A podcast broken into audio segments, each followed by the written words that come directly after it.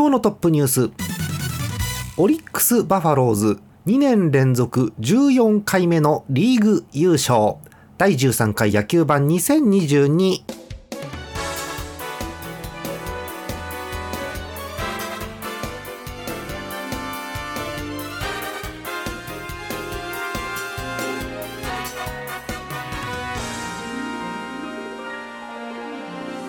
えー、先週もやって今週もという感じですよ、えー、10月3日月曜日の夜でございます。皆さんこんばんはジャーマネです。今日もお相手は10日さんです。よろしくお願いします。お願いします。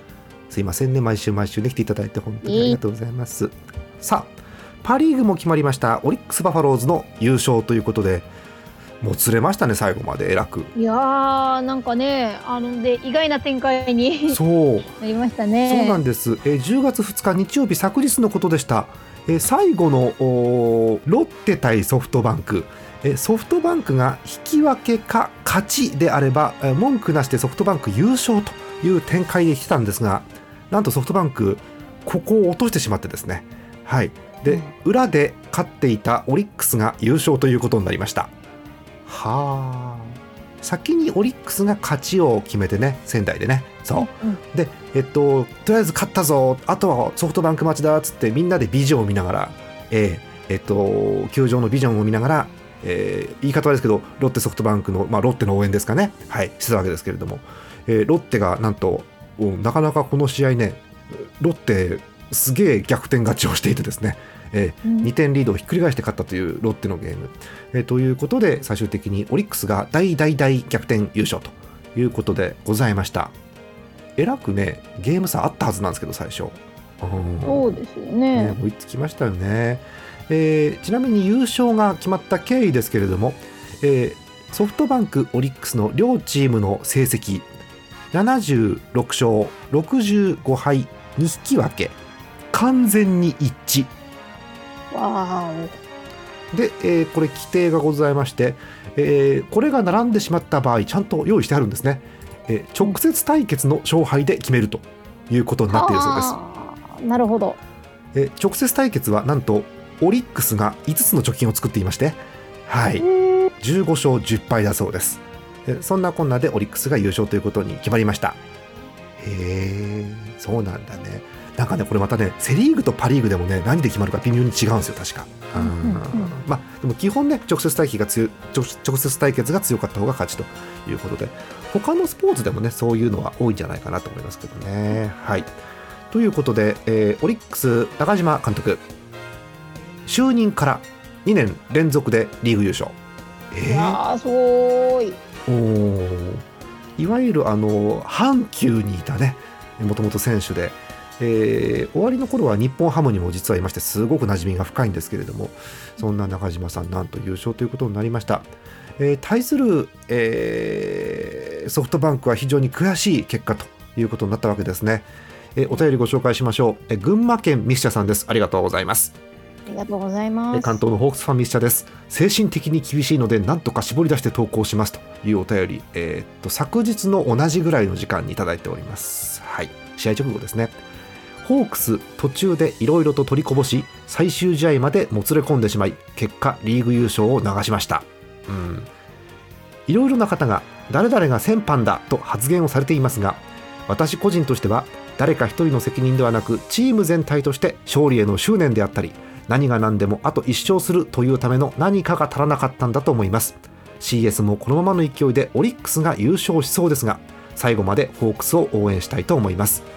松田選手の対談の話は落ち着いたらまた投稿しますという絞り出していただいたお便りです。ありがとうございます。いやなんか素敵なファンだなと思いますね。あのねこの文章を負けた直後に書くのがいかに大変かった話ですよ。本当に。本当に。うん素晴らしい。うんあの一人が先般なわけねえじゃん。ね、うん、そんなんね。チームチームスポーツですからね。そうですよ。うん本当そうです。うんで今回はその微妙な差で、えっと、オリックスが、まあ、上回ったというだけの話なのでね。そうなんですよ。うん。はい、ということなんで、えー、あのすみません。あのビリのチームからしますと今年もソフトバンク怖かったなという印象です。とても。うん。そう。であの最後の一行にあったんですけど私もここはすごく心配をしているところ。松田選手退団。うん。うん。あのねごめん。い大きなお世話だよ。大きなお世話だけど違うんじゃねえかな松田出すのは。違うんじゃねえかなと思ってます。うん、はい、個人的な気持ちを出しちゃいました。はい。ということでそうなんです、えー、かつチームもあればそうでないチームもいますのでこういうお便りがあるわけですよね。うん。ん。すごくわかります。はい。ありがとうございました。さて、えーそんなこんなでひとまず、えー両リーグ優勝チームが確定いたしました。まあ、っていうか今日ようやく全日程が終わったんですけどねはい。はい。えー順位確認していきたいと思いますよ。順位表です、えーセ・リーグ優勝はお伝えしました通りヤクルトが優勝を決めています。2位が d n a 3位が阪神ということになりました。巨はい。人残念でしたね、うん。いやー、なんというか、その試合がなかった間の阪神の勢いがすごかったので、なんか、そう。なんとなく、そうかなっていう気もしましたね。あの前もって東花さん感じてましたもんね。阪神がこうこの勢いで勝っちゃったらって言ってましたもんね前回もね。そうですね。そうなんです。はい。うん。まあ阪神が底力を見せたということなんでしょう。はい。うん。えー4位に0.5ゲーム差で巨人です。惜しかった。はい。はい。そして、えーその後広島中日ということになっております中日ね来年あたり奮起してくれるといいなと思うんですけどね。あうん。の中日がね止められないセ・リーグっていうのも面白いんですよすごく。うん。あー確かに。そう。はいはい中日打ちました飛ばしましたっていう感じのね。そうそうそう。あの打ち出すと面白いチームなんでね。また来年期待しようと思いますよ。さあパ・リーグです、えー先ほどお伝えした通り、えーオリックス・バファローズが優勝を決めております。はい、で2位がゲーム差なし、えー勝ち数負け数引き分け全部一緒でソフトバンクが2位です。い両チーム1位でいいんじゃない？もうこれね思うんですけどね。はい。えーそして3位に入りましたのが埼玉西武ライオンズです。はあ2位と3.5ゲーム差、はい、貯金4つです。えーそしてその後ろ楽天ロッテ日本ハムということになっています。ですのでえークライマックスシリーズスケジュールが、えーひとまず、えーファーストステージは確定したということですね。はい、えースケジュール見ますけれども、えー今週土曜日。今週？もう今週なの、はい。すごいね、うん、叫びすぎて音割れちゃった、えー今週土曜日でございますよ。10月8日に両リーグともファーストステージが始まります。セ・リーグは d n a 対阪神横浜です、はい、そしてパ・リーグはソフトバンク対西武。ペイペイドームということになります、えー両試合ともお昼の2時プレイボールなんですがなんか今週水曜あたりからお天気怪しいって噂じゃないですかなんかそうですね。で、えーペイペイドームはいいんですけど横浜って外じゃないの、そうなんですよ。どうなっちゃうんでしょうか。はい。えそんな雨模様が心配なファーストステージということになっております。そんな感じです。はあ、やっと終わりですね。いやー、そうです。ね。なんか、途中のその、まあ、最初の前半の流れから見ると、あっという間になっちゃうんじゃないかって、思った。特にセ・リーグはね思っ、てたんですけど、うん結構もつれ込みましたね。ねえ本当にギリギリまでもつれて、えー両リーグともですねあの言い方悪いですけど最後まで見れたシーズンだったかなとうんいう気がしております。もちろんねはいチームによってはいわゆるこう消化試合といいますか順位が確定というのもあるわけですけれども、まあ、各チームともですね後でお伝えするんですけどいろんな記録とかもありますんではいうんうんその辺も後半お話していきたいと思いますよ。ということでえ今シーズンのレギュラーシーズンの模様をお伝えいたしました。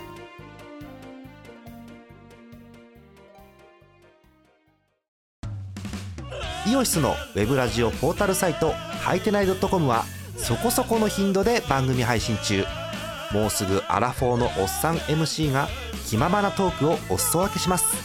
ポッドキャストでも配信中。通勤電車でラジオを聞いて笑っちゃっても罪ではありませんが Twitter で晒されても知ったことではありません。http コロンスラッシュスラッシュハイテナイドットコムまでアクセック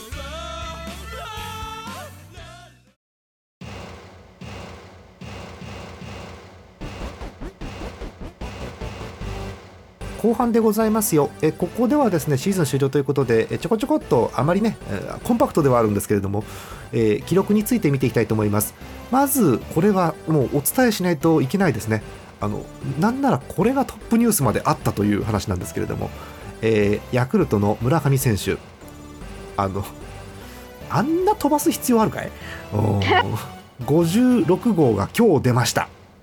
はい。あー。打った瞬間に本人も確信みんな確信というホームラン出ましてあの神宮の上段ですかねあれね、うん。うん。えらい飛ばしてましたけれども56号ということでございますよ。このろ56号によって、えー過去歴代の日本人、えー最多ホームランシーズン記録ですね、えー以前は王貞治さんの55これがねあの一つ目安になる記録で。あの松井秀喜さんなんかをねあのこれの55番つけてましたけれども、えーこの55を超える56本ということになりまして日本人トップということになりました。あの年で。すごいよねちょっとね。いやー。若えのに。すごいね。あのシーズン終盤の方はかなりちょっと苦しんだところもあったんですけれども。おまあそれを吹き飛ばすようなあのフルスイングとあの飛距離ということで、うん、すげえな怖えなっつって。あの十分クライマックスシリーズもしくは日本シリーズに対するこうなんて言うんでしょう、えー相手チームに警戒を促す一発にはなったかなと思いますけれどもあんな飛ばされちゃうとね、打たれた方ダメージでかいですからね、はい、そんな感じです。ということで村上選手56号ということになりました。えこれでなんと村上選手三冠王と。へえいやー、すごい。えーっと私がえ見ている数字正しいか分かりませんが、えー最新だと思って読んでいきます。えヤクルト村上選手打率3割1分8厘で首位打者。2位のえ中日大島選手とは4厘差。中日の大島も惜しかったねこうやって見ると、うん。えー今年で3割バッターセ・リーグ4人もいたんだ。あ本当。ヤクルトの村上3割1分8厘。中日大島3割1分4厘はお伝えした通り。その後ろに d n a が2人もいます。へーうん佐野と宮崎。あやっぱり上位に来るねこういうチームはいねそうですね、本当にね。ほんとなんで巨人がここにいないって話でね 本当そうなんですよ。なんだろう巨人だとねこう坂本とか丸とかがこの辺にいてほしいんですけど正直言うと。そうですそうなんですね。ね。はいえということでした。えーホームランです。お伝えした通りヤクルト村上が56本ダントツの首位。素晴らしいホームラン王ですね。はい。なんとその後ろ2位に巨人岡本3位に巨人丸4位に巨人中田ということで巨人巨人巨人ですえー、そうだったんだ。うん、そうなんですよ。d n a 牧も4位タイ中田と並んで24本というのはあるんですけれども、おー20本以上すごいね。で今年はね20本以上打ったバッター結構他にもいろいろいてですね、えーここに私見た表に載ってなかったんですけどよく見たらですねえポランコも24本です。うん。うん、でウォーカー23本です。あとは阪神の大山、ヤクルトの山田、まあ山田も打ちますからね、うん、などなどが並んでいるということになっておりますよ。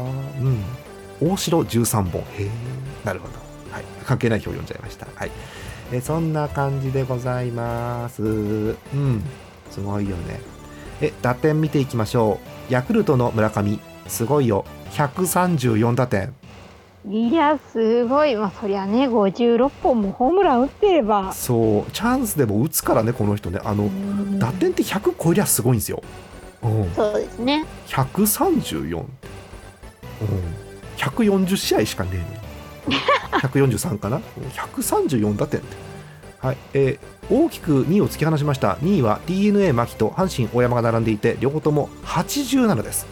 おお。134と87ですいかに134が多すぎるかあのねこの牧と大山の87って数字もすごいのよ本当にもう、うん。はい、そんな感じのセ・リーグの打撃成績ということになっております。えパ・リーグを見ていきましょう、首位打者、え日本ハムっていうチームの松本剛さん、首位打者です。よかった、規定に足りた、よかった、本当に。はい、え2位がオリックス、吉田、え3位が楽天、島内ということになってますよ。うん、今宮なんかもその後ろに続いているということですね。えホームラン王です、西武の山川さん、しっかり今年は打ちまして、41本、お見事ですね。うん。その後ろが楽天、浅村が27本、えーソフトバンク、柳田が24本ということになっています。うん、ソフトバンクをよく見る身としては柳田24本ちょっと寂しいなって気もするんですけれどもね、うん。また来年やってくれるでしょう、はい、え清宮が18本でなんと5位です、おー。うん、清宮の代わりはいねえんだな。うんわかりました、えー最後打点でございますよ。え西武山川二冠王です。90打点で1位ということになっています。うん。えオリックス吉田が88楽天浅村が86という感じです。ですのであの終わってから言うんですけどあの無冠のですねオリックス吉田さんが3部門ともベスト5には入っている。うん。だからやっぱり各所で言われてる通り MVP あないえっと三冠王パ・リーグの三冠王に一番近いのは吉田なんじゃないかなという気がこの数字からはしています。うん。山川はねもうちょっと打率が欲しいっていうのがありますしね。柳田は今年ちょっと調子がっていうのがあったんで。うんそんな感じかな。はい。そんな打撃成績ということになっております。えー投手成績も見ていきましょうか。はい。えセ・リーグ防御率首位はへえ阪神の青柳。そうなんだえー防御率2.05ほぼ2点。すごい。はあいいよね。数字通りに投げてくれればだ打線は3点でいいんだもんね。いや本当にそりゃサインとか入れますよね。入れますよね。しっかり守って勝ったということでしょう。2位も阪神です。西。へそりゃあすごいわ。えいいピッチャーがいっぱいいる2.18です。その後ろ d n a 今永えー中日大野そして巨人の戸郷というふうに続いています。うーん。勝ち数見ていきましょう、えー勝利数1位はこちらも阪神青柳、えー13勝。はい。え2位が巨人の戸郷、うん巨人の勝ち頭になってますね、その後ろ d n a 今永 d n a 大貫中日小笠原だというふうに順番が続いておりますこの辺までが10勝ですかね。あと巨人菅野君も確か10勝、うん、そうですね。あと広島はいの、ごめんね。あの可愛い顔した森下君も10勝ということになっています、はい。そんな感じです、えーセーブ数先にセ・リーグ見ちゃいましょうか。はい、えー西武ですけれども、えー中日マルティネス投手が39セーブ。すげえなー、そんなに上げましたか。その後ろまた外国人投手です。ヤクルトのマクガフ38はい後ろにそういうピッチャーがいると安心して試合ができますよね、本当ね。うん特に1位の中日マルティネス、言い方悪いですけど、中日最下位だったはずなんですよ。それでこんだけセーブ上げてるってことは、よっぽどこのピッチャー安定してるということでしょうね。そうですねはい。え3位が d n a 山崎、そして巨人の大勢が37、大勢頑張ったね。いや頑張りましたねあのチーム自体が勝ってない中やっぱりそれだけうん、ねそう取れるっていうのがやっぱすごかったですあのね巨人でセーブを上げるってすごく大変なんですよ。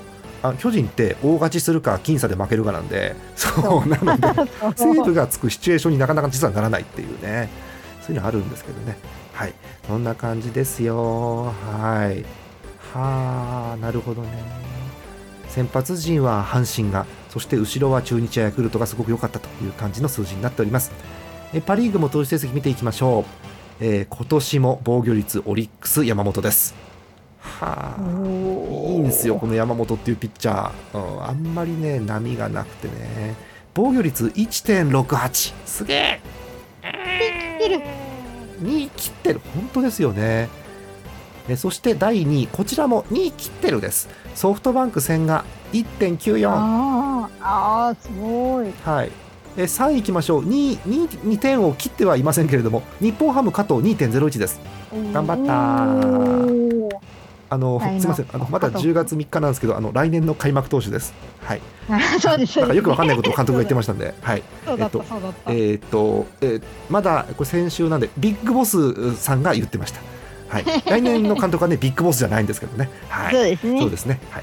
えーそんな感じです。その後ろ西武高橋光成が2.2、そして日本ハム伊藤君が2.95ということで日本ハムが意外と並んでるんですね。はい。うんだからいいのは先発だけということでしょうか。うん、悩ましい。後ろも頑張って、頑張ってんだけどね。うん、そうそうそう。まあ、これからですよ。はい。うんえー勝ち数も見ていきましょう。えーオリックス山本が2冠です。15勝。はあしっかり勝ってんね。はい、優勝チームはこういうところがあるわけですね。えー2位が西武の高橋光成12勝、3位が2人並んでいます。ソフトバンク戦がオリックス宮城が11勝ということで、またオリックスがここに入っている。いやーさすが。えーそして、えー5番手に、えー私いつも読み方が分かんなかった西武の与座さん読めますよいい加減にね。は い与座さんが、え2桁10勝ということになってるわけですけども、えー実勝がたくさん実はいます、えーロッテの美馬さんえー西武のエンスさんえーと日本ハムの伊藤さんえーソフトバンク東浜さんえー楽天則本さんらが実勝ということです惜しくも佐々木朗希さんは9勝止まりということです。あそうなんですね。はい、田中のマークも9勝だそうです。うんじ実勝の壁って厚いですねやっぱりね。そうですね。はい、ということですよ。えー西武見ていきましょう、えー楽天松井裕樹がしっかり今年も西武を上げて32、うんえー西武の増田が31、えオリックス平野が28ということで、ううん。ん。後ろの4番手のロッテ増田25ソフトバンクモイレロ24ということで。あの5球団の抑えの切り札が並んだということですね。あのもう1チームは抑えの切り札いないので決まってないので いないんですけれども。5チームがこんな感じと。いや高いレベルで争ってますねこうやって数字見るとね、うん。いやそうですそんな感ねじ。ですよね。そんなとこですえーちなみに、えーセ・リーグ巨人でちょっと話をしますといろんな数字見てるんですが、えーっとねなんだっけ？奪三振確か。今年の奪三振数154で1位は巨人の戸郷だそうです。あそうなんですね。今。年一番セ・リーグで三振をいっぱい取ったピッチャーは戸郷です。へえそんな感じ。うんえー規定投球回数投げていてで奪三振の数を見てその率ですか？1試合あたりいくつぐらいかっていう数字を見ると実は他にもいっぱいいろんな人がいて中日のね小笠原さんとか奪三振率が高かったりしてます。うんやっぱこう選手によってこういう決め球がとか三振取れる球があったりするとやっぱり上位に来るわけですね。うんなるほどねはい、ということでなんとこんなところにあら戸郷さんということで。はいい。やー今年ね本当戸郷くんあの、うん。去年までずーっとあの9勝止まりでそれこそ。本当だよね。そう2桁勝利がなかなか超えられなくてって、うん。いうところで今年すごく頑張ってくれてうん。いやーよかったなと思います。あの戸郷って私そこまでしっかり見てないですけど印象だけ言うと、あのー実は結構負けてるんですよ今年も。うん、12勝8敗なんですけど、ただ戸郷のせいじゃない負けが実は多くてそうなんですそう。よ。確かクオリティスタートすんげえ多いんじゃなかったっけ？そうだ、はい。1位だ。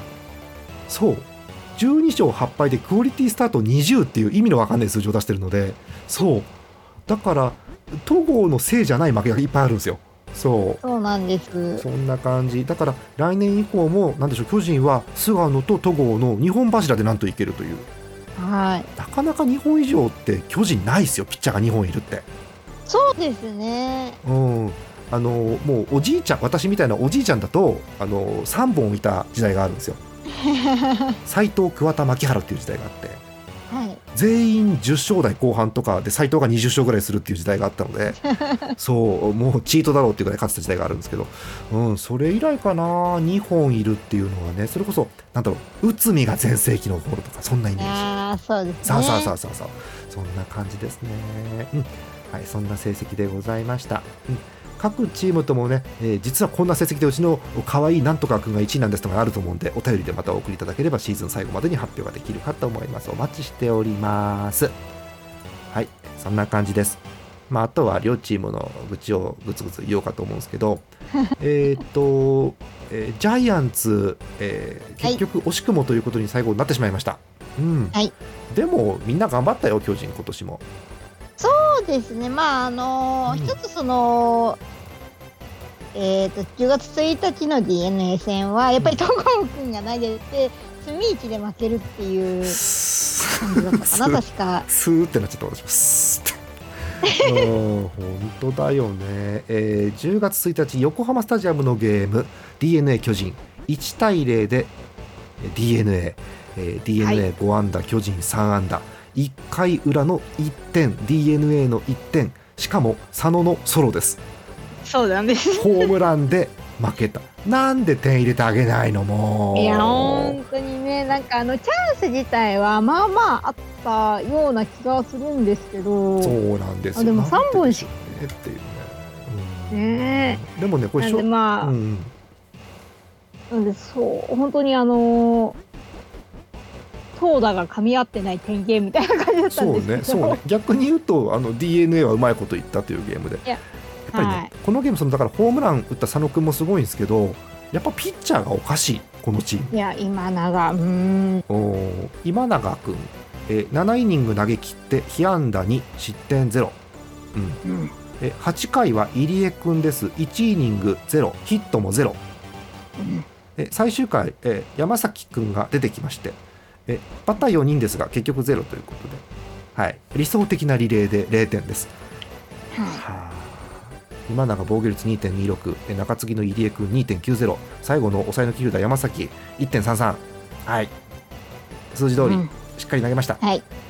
えー巨人も頑張りましたよ、え5イニング戸郷君が投げてくれました。失点1、うん。ホームランの1本だけです、はい、気になったのはねちょっとフォアボールとデッドボールとかが結構あってあれしたかなっていう数字が出てるんですけれどもでも1点ということでしのぎました、うん。その後ろ、えー6回がデラロサ、7回がクロール、えー高梨がふらふらっとしたんですが、大勢が締めて終わりということです。はい。えー結局、東郷の1点だけで後ろはのあの0点でリレーをしたということなので、そうですね。みんな頑張ったんですが、あのーはい。一発により決まったというあのホームランはすべてを解決するというゲームですね。はい、あーだこういうゲームが戸郷多いので、そうなんですよね。うんそうね、できることとしては巨人点取ってあげてほしいなっていうのと、この隅市は防げないので、正直。うんそうですだねって。1点で抑えてんだから、投手陣、そう。d n a 打線事を。故、事故みたいなもんじゃないです実か。行みたいな。ホームランだもん。そう、あまあ、あのー打率って、あの2割、3割は各選手あるもんですから、そうそうそう、ねあのこういうのはあの、まあ、事故というか、あの技ありもあったりするんですけど、もちろん出るんで、うんやっぱり巨人も同じように点取らなきゃいけないんですけど、ちょっと反省会する、これちょっとじゃあ、えージャイアンツの、えー各回の状況を見ましょう。え1回表、えー三振、三振、内野フライ、三者凡退、え2回、三者凡退、え3回、2三振含む三者凡退、いいね、はい。え4回です、えレフトフライでワンアウト、え坂本ツーベースで出塁、やった、ワンアウト二塁、え丸内野ゴロ、うん、うん。えーうん。4番中田ライトあセンターフライ終わり。あのランナーが三塁まで行ってるとね、うん、中田君犠牲フライとかあるんですけどね、うん。はい、えー主力が打ち取られました、えー5回です。ウォーカーがフォアボールで出るも3人で終わりあ4人で終わり、うん。はいえー6回です。2三振を含むえーノーヒット。三者凡退。7回が唯一のチャンスでしたかね。はい、えー内野ゴロ、内野フライでツーアウトですが、岡本がヒットで出塁、ポランコがフォアボールを選んで、一塁、二塁なんですが、ウォーカーがつながらず終わり。はい、うん。え8回、3人で終了、代打重信も実らず、え9回です、先頭の坂本君がヒットで出塁、わー。え続く丸がフォアボール、わー。わーい。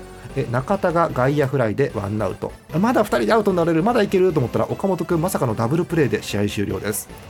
ああ終わっちゃった。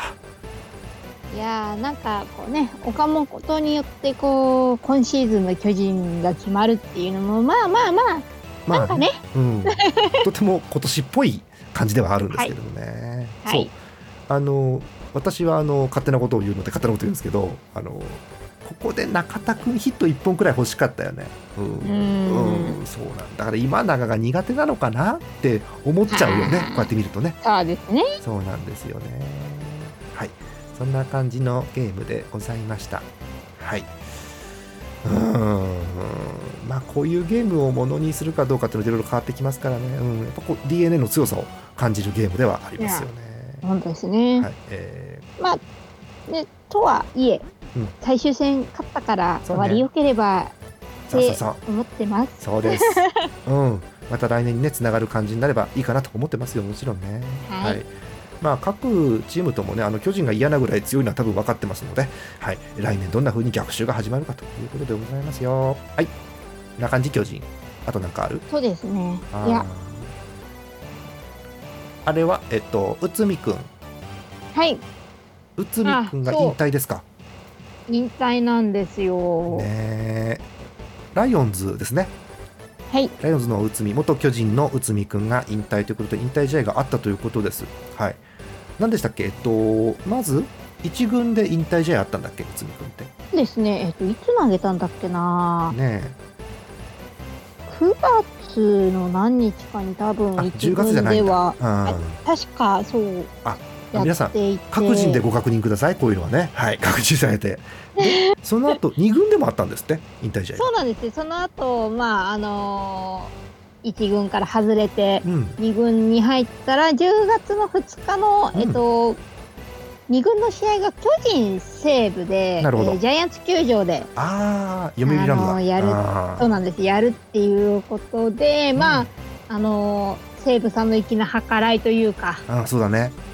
であの1イニング1イニングかな？ワンアウトかな、うん。あの投げたんですよ。えー、そうなんだ。ははあ。なるほどね。あの内海って魅力的な選手で、い、うん。所属した両チームにファンが多くいます、うんはいうん特にあの言い方悪いですけどあの野球もすごくいいんですけどバラエティ適性の高い選手で、はい、とてもそのキャラクター面白かったんですけれどもね。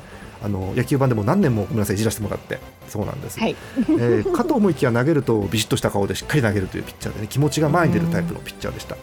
うんそういうのもあって実は巨人からねもうごめんなさい掘り返して。巨人から出ていくときにぐずったんですけれどもちょっとそうなんです、はい。のもありましたけれどもしっかり、えー行った先のチームでしっかり仕事をしてという感じになりました。うーんなんかなんだろう野球以外のキャラクターの部分もすごく濃い選手が引退するとすごく寂しいですねなんかね。うであの胴上げのシーンをちょっと動画で見ましたけど。たんだ、うん、はいやっぱあの愛されてるなってあの巨人と西武のあの、両選手一緒にあの確か胴上げをしていて。そうなんだ、はい。あーあのなんかうん。内海くんのその作ってきたなんかこう、うん。ものなんだなって思いました。もう本人の持ってるものですよね、これはね、本当にね。あの勝手なことまた言いますが、ジャイアンツの選手って、えーやっぱエリートが多いんです。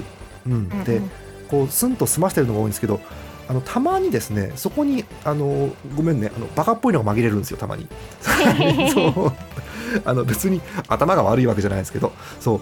その内海君がすごく頑張ってるのを見ると見てて楽しくてね、そう。あの負けたら本気で悔しがるしね、そう。はい、ああいうのがすごく見ててああ同じ人間だなっていうのがすごくあっていい選手だなと思いました。あのーおそらく引退後も多分面白いことをするんだと思うので、うん、今後もねちょっとどういう風になるか。聞いてる今後のって内海君って。いやあの特にまだ情報私の方は取ってないんですけど、うんまあ、コーチとして入るかバラエティーに行くか、そうなんだ。ああそうだよね。まああの内海ってもちろん成績もノウハウもたくさん持っていて一流なのではい、だからいろんなチームがコーチとかベンチに欲しいはずなんですよ。そうですね。うん西武がじっと握って手放さないのか巨人がもらうのかよそのチームが取るのか分かりませんけど、まあ、うん1年空くのかもしれないしね分かりませんけども、そうですね。一年とりあえず解説に入るっていう可能性もありますね。あああるねうん内海の解説も聞いてみたいな。うん。ごめんね私勝手なことまた言いますけどあの聞きたい解説と聞きたくない解説の人がいるんですよ内海君は聞きたい解説の人ですすごく そうですそうあの聞きたくないのはねなんかあずーっとネガティブなことを言ってる解説あまり聞きたくないんですけど、そう内海君はねうんこうした方がいいとかって平気で言いそうなんで楽しく楽しそうだなと思ってますうん、そうですか内海も引退ですか？そうですかいやー、19年ですって現役。ああーすごいなって。19年うん。はあすごい野球を19年プロでやるってすごいよね本当にそれ第一線でねずっとやってるっていうのが本当すごいなって。そうですね。うん。はい、そんな選手が引退ということになりました。うん。で、あのーもうここ数日でいろんな選手が引退だ、対談だ、話がいっぱい出てます。うんはい。ですので、お便りをまたいただいて、皆さんから、そのタイミングで、えーゆっくりじっくり紹介していきたいと思います。はい。え今日は内海さんのお話をしてみました。はい。で明日以降もって言ったんですけど明日はもう試合がなくてさっきお伝えした通り、はい今週末土曜日えお昼2時からクライマックスシリーズファーストステージがありますえ私もじっくり見ていこうと思います。皆さんもぜひ注目してみてください。そんなとこかな？あ日本ハムの話してねえや。もう忘れてた日本ハムの話全然えーハムの話していいですか東花さん。どうぞどうぞ。えっとビッグボスが辞めるそうです。そうですね、なんか びっくりしました。やめますって言って。あのすごい面白かったのはビッグボスはいいあもうあ監督やりませんっつってああっつって、うん一応私もプロレスだと思ってああ悲しいと思ったんだけど球場誰も悲しいと思ってないっていうね。みんな分かってるよっていう感じで見てて特に、まあ、一応なんだろう笑っていいともぐらいのテンションでええーとは言ってましたけれどもあの 大昔のね番組ですけどね、えーあのその後また出てきましてあの登録名をビッグボスではなくて新庄で来年も監督続行するということでございます。はい。えーやはりですね、えービッグボスからリクエストの申告がありましたってあの言い方が恥ずかしかったそうですやっぱり。は い引退理由はそれですか？ですかね、わかりませんけど、ちょっと恥ずかしかった言ってましたね、確かにね。はいえーということで、そこで発表があったのは、来年も新庄監督で続行ということと、えー来年の開幕投手は加藤君ということだそうです。はいうんあのね、新庄さん監督してから、エースの上沢君が一回も開幕投手になってないんだよね。あらあらあら。そうなんです。今年はあの奇襲のような、えー北山で行きます。誰っていう。みんな誰って言ったら北山君っていう話だったんですけど。来年は加藤君ということで、えー怪我でもない限りはもう加藤で行くんでしょう。今年も抜群の安定感。防御率2点台、えー抜群のフォアボールの少なさということで 見てて安心できるピッチャーだったんで、はい、うん。そういう感じかと思います。えあとは、えーもう早くもね、いもうこれ悲しい話なんですけど、戦力外通告の言い方が良くないと思うんだけどね、うんいわゆる構想外の選手の名前が出ていて、えこの人もなんて人入ってるんですけど、私の中では。はいうんそういう話が出ています。えー来年のメンバーがどう変わるのか、ちょっと注意深く見ていきたいと思いますよ。そう、そんな感じです。あのね、個人的なんですけど、来年のはいファンクラブ、日ハムのあ名前が、はいあの、はいはいはいファブファブっていうのに変わるんですけど来年のえーファンクラブの、えー加入した時のえついてくるグッズがいくつか選べるんです。複数の中から。バッグとかなんかえっとあクッションクッションだったかな。ぽいのかいろいろ選べるんですよ。どれかどれにするかって。でそれの締め切りが確かまだ1日2日あるので、うんうん。そこまでには下手な発表はしないのかなと思ってます。うん。そこまでに下手な発表するとやめられちゃうので。どうかなと思ってますけど。ね勝手なことを考えてますけども。はい。そんな感じですよ。はい、えー来年に期待します来年はねスタジアム変わるんで。そう、ね。新しいスタジアム左右非対称なんですよ。なんですか？右と左が違う形してんの。微妙に。そう。で特徴としてはあの他の球場でもそうですけど、えっと外野のファールゾーンありますよね、はいはいはあそこの客席とスタジアムがすごく近い内野の方はファールフライ取れるように膨らんでるんだけど外野はもうファールラインからすぐ客席みたいな感じだったと思う。へあとは、えーキャッチャーから、えっと、バックネットの客席要はキャッチャーの真後ろの席ありますよね。あれとキャッチャーの間の距離が確かピッチャーキャッチャー間より近いんじゃなかったかな確か。とにかく近くで見れるっていう売りだそうです、はいなるほど。えーで、えーライトの方がちょっと広めに作ってある左右非対称足目ですね。アシンメトリー、うん。な作りということで、えー外野広めたそうですよ。あの私広い外野のスタジアム大好きで。あのなんでかというと足の速い外野手のファインプレーが見れるので。そういなんです。いいですね。あのね狭いとねあのごめん私のこれも偏見なんだけどあのねフェンスにぶつかっちゃう選手がいっぱい出てくるんですよ、そう。だからそうそういうのがあまりないスタジアムだといいなと勝手に思ってるんですけどね、はい。そんな感じですよ。新しいスタジアムにも期待しているところです、えーハムは以上ですかね。はい。特に話題はありません。はい。なとこですよ。え野球版では、えーオフシオフシーズンじゃねえや、えー、とレギュラーシーズンの後もまだお便りお待ちしてますんでお送りください。えジャーマルドットコムの野球版特設投稿フォームの方に送ってください。たくさんのお便りお待ちしておりますえクライマックスシリーズファーストステージが今週末から始まります。でセカンドステージもその後ということですね。え優勝したヤクルトとオリックスのスタジアムでやるということになっています。おそらく次回の野球版はその後、えー日本シリーズの直前おかと思います。はい。その辺でできたらいいなと思っております。えたくさんのお便りお寄せください。終わっていい？はい。いいと思います。終わりましょう。本日のお相手ジャーマネと演舞の10日でした。また、えー日本シリーズ前にお会いしましょう。おやすみなさい